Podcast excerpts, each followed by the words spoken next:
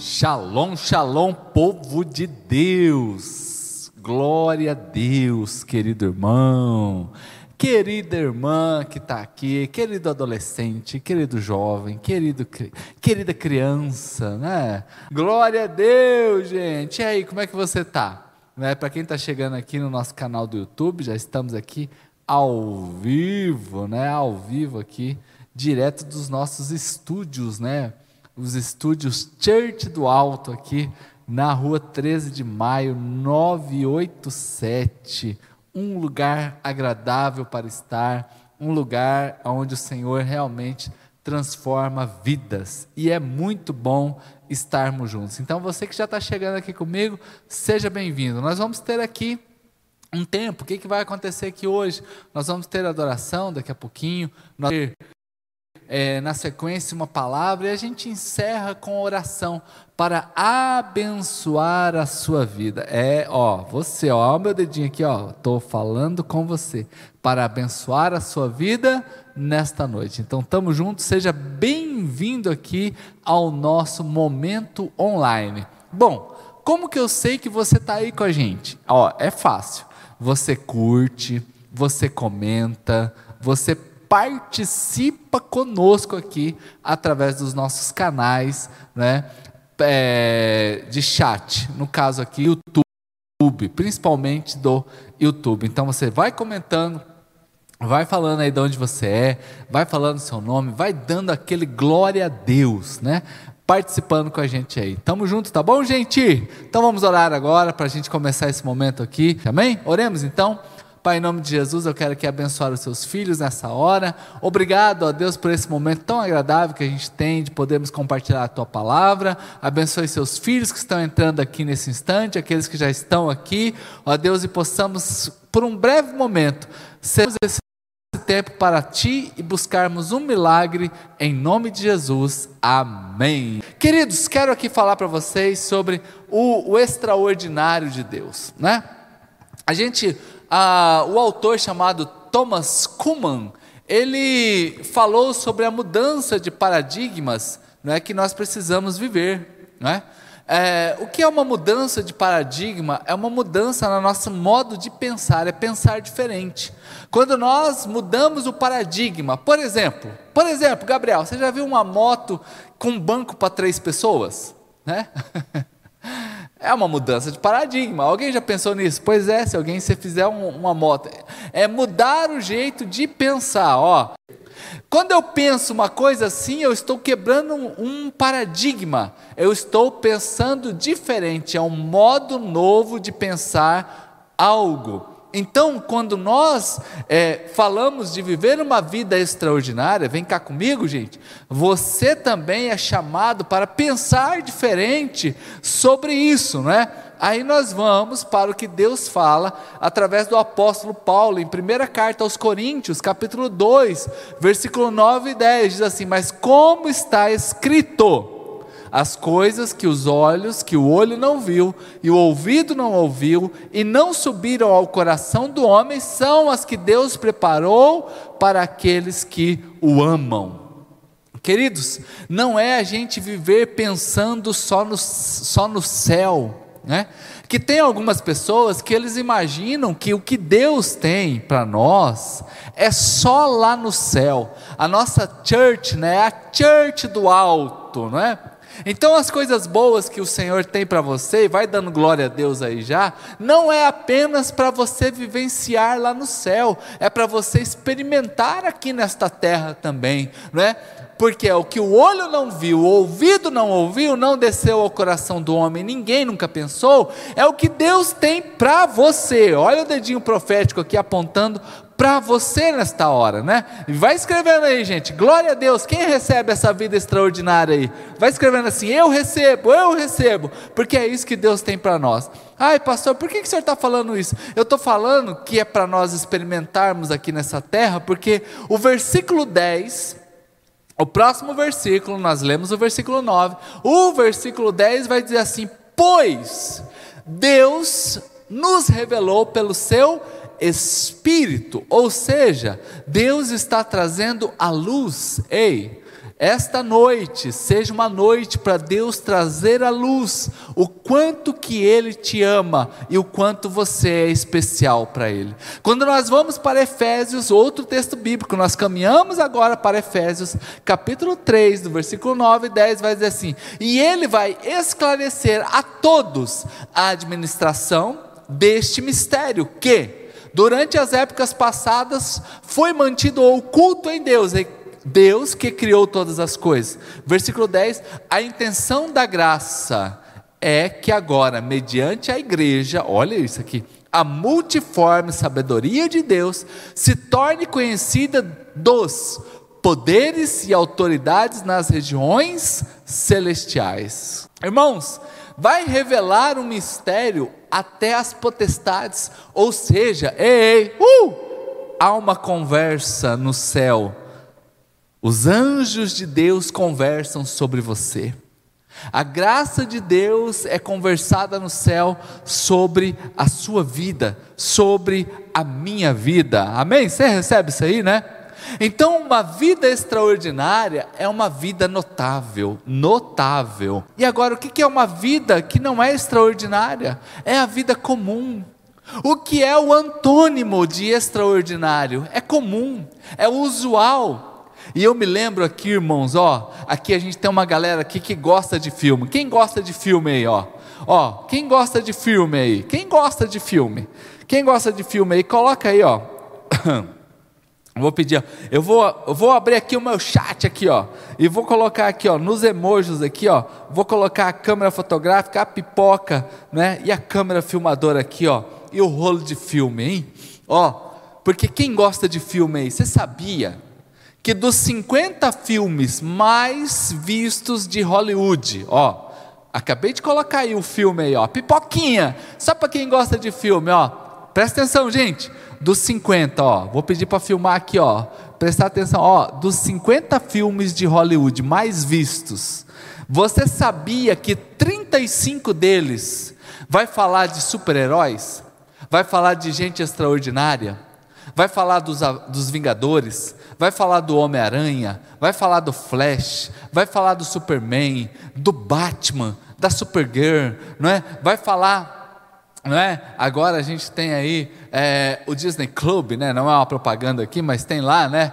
Tem a série do Loki, tem a série agora de uma outra mulher lá. Como é que é o nome dela? É. Hã? WandaVision, tem ó, Wanda e Vision, ó, gente, por que, que nós estamos falando disso aqui? Não é? Tem a viúva, viúva agora, né? A viúva o que? Branca? a viúva negra. Olha quanto filme, gente, de super-herói, super que as pessoas querem assistir. Sabe por quê? Porque há um desejo no homem. Uh, ei, cá comigo, olha aqui para mim. Há um desejo no ser humano de saber sobre pessoas notáveis, de saber sobre pessoas que são extraordinárias, de saber sobre a vida extraordinária, a vida notável que não é comum. Ai, pastor, mas como você fala isso de mim? O cristianismo, gente, é isso, é gente notável. Gênesis 1, 26 vai dizer assim: Disse Deus: façamos o homem à nossa imagem, conforme a nossa semelhança. Então o homem foi feito segundo a imagem e semelhança de Deus. O versículo 28 vai dizer assim: e Deus, de Gênesis 1, vai dizer assim: e Deus os abençoou, e Deus lhe disse: ó, frutificai, multiplicai e enchei a terra e sujeitai sujeitai-a, dominai. Adão foi criado como alguém extraordinário, extraordinário.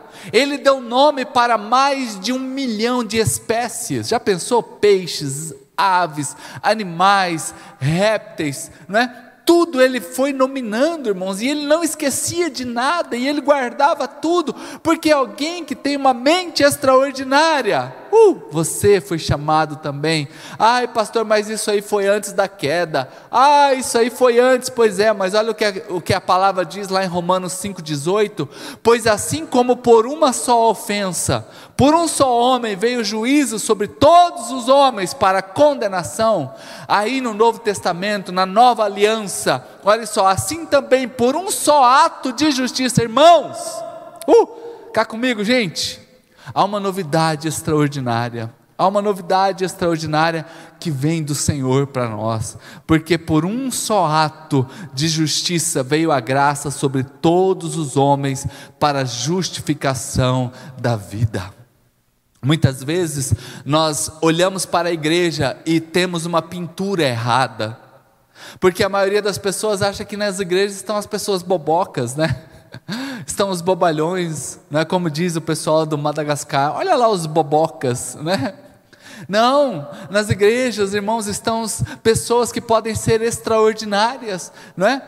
Porque o maior, o diabo às vezes ele joga as pessoas na bebida, no álcool, na prostituição, a gente acha que isso é o cúmulo do pecado. Isso é muito pecado, mas sabe também o que é pecado? É nós não sabermos a nossa identidade em Cristo a nossa identidade em Cristo, que somos filhos, que somos amados, que fomos por Cristo mudados, segundo a Sua imagem e semelhança, e que podemos viver uma vida extraordinária. Então, não apenas o pecado da bebida, do álcool, da prostituição, não apenas isso, mas não saber a sua identidade em Cristo tem transformado pessoas extraordinárias em pessoas comuns e ser extraordinário não é uma ocupação de cientista, não é uma ocupação de algum cargo, é uma disposição do coração. Então não permita que exista uma pintura errada dentro de você, que você é alguém inferior. Porque você que está me assistindo agora, você não é alguém inferior, você é alguém que foi salvo por, Cristo para viver algo lindo. A igreja sempre, olha, ó, irmãos, ó, presta atenção, irmãos, vamos participar dessa live aí, vamos participar? Escreva aí agora assim, ó, extraordinário. Vamos participar desse momento de oração aqui, ó, a igreja, uh, ó, ela sempre teve que provar que os seus homens de Deus, as suas mulheres de Deus não eram super-heróis. Cornélio, um dia, quando ele foi abençoado por Deus, a Bíblia diz que ele, sendo um centurião romano, se prostrou diante do, dos apóstolos. Tanto que eles falaram: para com isso, rapaz, a gente é homem igual você. Porque ele viu neles algo extraordinário. Paulo, lá na ilha de Malta, quando todo mundo achava que Paulo ia morrer, Paulo ia morrer picado por serpente, é, sendo é, jogado ao mar por conta de naufrágios, e ele não morria. As pessoas ficaram impressionadas e foram até ele, falando: é um Deus, é um Deus. E ele disse: Não, rapaz, para com isso, eu sou um homem igual a você. Ei, ei.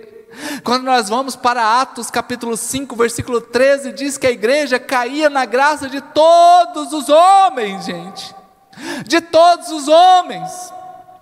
Ei, estão tentando pintar um quadro errado de que a igreja é um lugar de pessoas inferiores de pessoas que não brilham, de pessoas que não têm uma graça sobre elas. Ei, não é isso, irmãos. A igreja é um lugar de pessoas extraordinárias, mas a gente precisa mudar o paradigma, é aquilo que eu falei no começo desse momento juntos aqui. No começo desse momento juntos foi o que eu falei. Então eu preciso agradar a Deus, e Deus se agrada quando nós somos pessoas extraordinárias. Segunda carta aos Coríntios 5:9, pelo que muito desejamos também ser agradável a Deus. Ser agradável, quer presentes ou quer ausentes, Paulo sempre quis ser agradável, eu sempre quero agradar a Deus, eu sempre quero agradar, eu sempre quero fazer diferente. O amor de Deus por nós, por que, que nós somos pessoas extraordinárias? Porque João 17, 23 diz assim: Eu neles e tu em mim, para que eles sejam perfeitos em unidade e para que o mundo conheça que tu me enviaste a mim e que tens amado a eles como tens amado a mim. Oh Jesus, Ei, irmão, ó, Sabe aquela música? Me ama, Ele. Pois é, Ele te ama. Ele te ama, Ele me ama. Porque quem que foi que falou isso? Foi Jesus. Foi Jesus. Porque tu enviastes a mim e me ama. Mas o Senhor também tem amado a eles, não é? Gente, as minhas filhas, eu digo isso, não, elas não precisam fazer nada para que eu as ame mais do que eu as amo, mas elas podem sempre me agradar, não é? Ei, uh, ó, presta atenção aqui, irmãos. As minhas filhas, os seus filhos, eles não precisam fazer nada para você amá-los. Você nem vai conseguir amar a mais, a mais eles, mas tem uma coisa que eles podem fazer: nos agradar. Quando? Quando eles obedecem, quando eles vão para a escola certinho, quando eles são educadinhos, né? eles agradam seus pais. Então, agradar sempre será uma coisa importante, sempre será o principal, né? 2 Coríntios 5,9, pelo que muito desejamos também ser agradáveis, agradar, isso é o principal. Por que, que nós devemos agradar então a Deus? Por quê? Versículo 10, pois, diz assim: Pois, não é? Todos nós devemos um dia comparecer perante o tribunal de Cristo. Ei, gente! E vamos receber de acordo com as obras praticadas por meio deste corpo, quer sejam boas, quer sejam más. Mas, ei, lindão, ei, você que está aqui comigo nessa tarde, existem recompensas e prejuízos. O texto de segunda carta aos Coríntios está falando que um dia nós estaremos diante do Senhor. E aqui não é para condenação, gente, não é para condenação, simplesmente é para a gente receber prejuízos ou recompensas. É? Ai, pastor, ai, eu não gosto dessa palavra, né? É, vamos mudar o paradigma? Uhul! Ei, você pode ter recompensas no céu, muda o seu paradigma. Porque tentaram inculcar na nossa cabeça que a gente não pode receber nada, que a gente não pode ser premiado por nada. Ei, ei, a Bíblia está dizendo que nós vamos receber de acordo com o que nós fizemos com este corpo aqui na terra. Então, por que que eu quero agradar a Deus? Porque eu amo, porque sou amado por Ele e porque existe uma recompensa. Quero estar diante de Deus e não ver os olhos do Senhor triste comigo, porque eu fui morno nessa terra, porque eu não fui alguém entusiasmado, que vivi o extraordinário, que busquei viver o extraordinário, que busquei viver uma vida acima dos meus limites em Deus e quero ouvir dele: Ei, filhão, uh, Júlio, você foi muito bem nessa terra, você foi muito bem nessa terra. Né? Segunda carta de João, capítulo 1, versículo 8: Olhai por vós para que não percamos o que temos ganhado. Né? Ei, ei, nós podemos perder o que temos ganhado. E antes diz assim: antes vamos receber inteiro o galardão que o Senhor tem para nós. É, não é metade, não, gente, não é metade. E eu quero encerrar esse momento aqui só lembrando o Salmo 139. Irmãos, isso aqui é lindo. Eu falei isso aqui de manhã para o pessoal da live. Ó, é, não é só o Michael Jordan que tem um livro escrito sobre ele, o maior jogador de basquete do mundo. Não é o Pelé, o maior jogador de futebol do mundo, que tem um livro escrito sobre ele. Você também tem. Eu também tenho. O Salmo 139 diz que existe um livro que foi escrito sobre você. Olha só, os teus olhos viram o meu embrião ainda.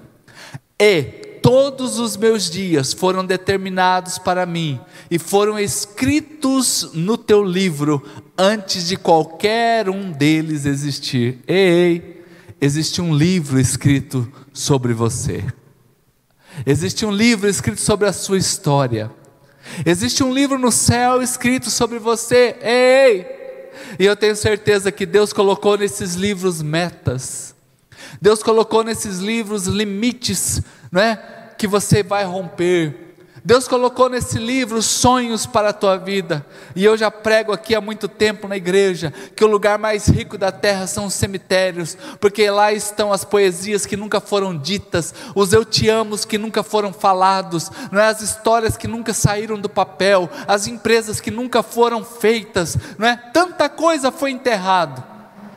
Sendo que eu sei que hoje existe um livro, existe um livro escrito sobre a minha vida. Ah, irmão, ei, e eu tenho certeza que Deus não escreveu coisas medíocres para você. Que Deus não fez coisas, não escreveu coisas pequenininhas para você, não. Deus escreveu coisas lindas que vão te fazer romper com os seus limites, vivendo uma vida extraordinária, vivendo o que Deus tem para nós. Então aí, querido, já que eu sei de tudo isso, aí eu me lembro de Efésios 2:10. Ó, que diz assim: "Porque somos feitura dele, criados em Cristo Jesus para as boas obras, as quais Deus preparou para que andássemos nela. Onde que ele preparou? Lá no Salmo 139. Tudo que foi escrito no livro, Deus tem um plano para a sua vida, e ele já diz que é plano de paz, caminhos mais altos, para vos dar o fim que vós desejais. Esse é o plano de Deus para nós. E agora, para a gente já concluir, diz assim: então vamos para a oração. Ei, uh, para a oração por quê? Porque na oração, na intimidade, nós vamos descobrir o plano de Deus para nós e vamos viver uma vida extraordinária e vamos fazer parte deste grupo de pessoas extraordinárias e quiçá possamos alguém um dia fazer um filme sobre a tua vida também e não apenas o e não só, não é? Porque já tem um livro no céu que é uma grande coisa e aí uma pequena coisa aqui nessa terra é alguém um dia fazer um filme sobre a tua vida.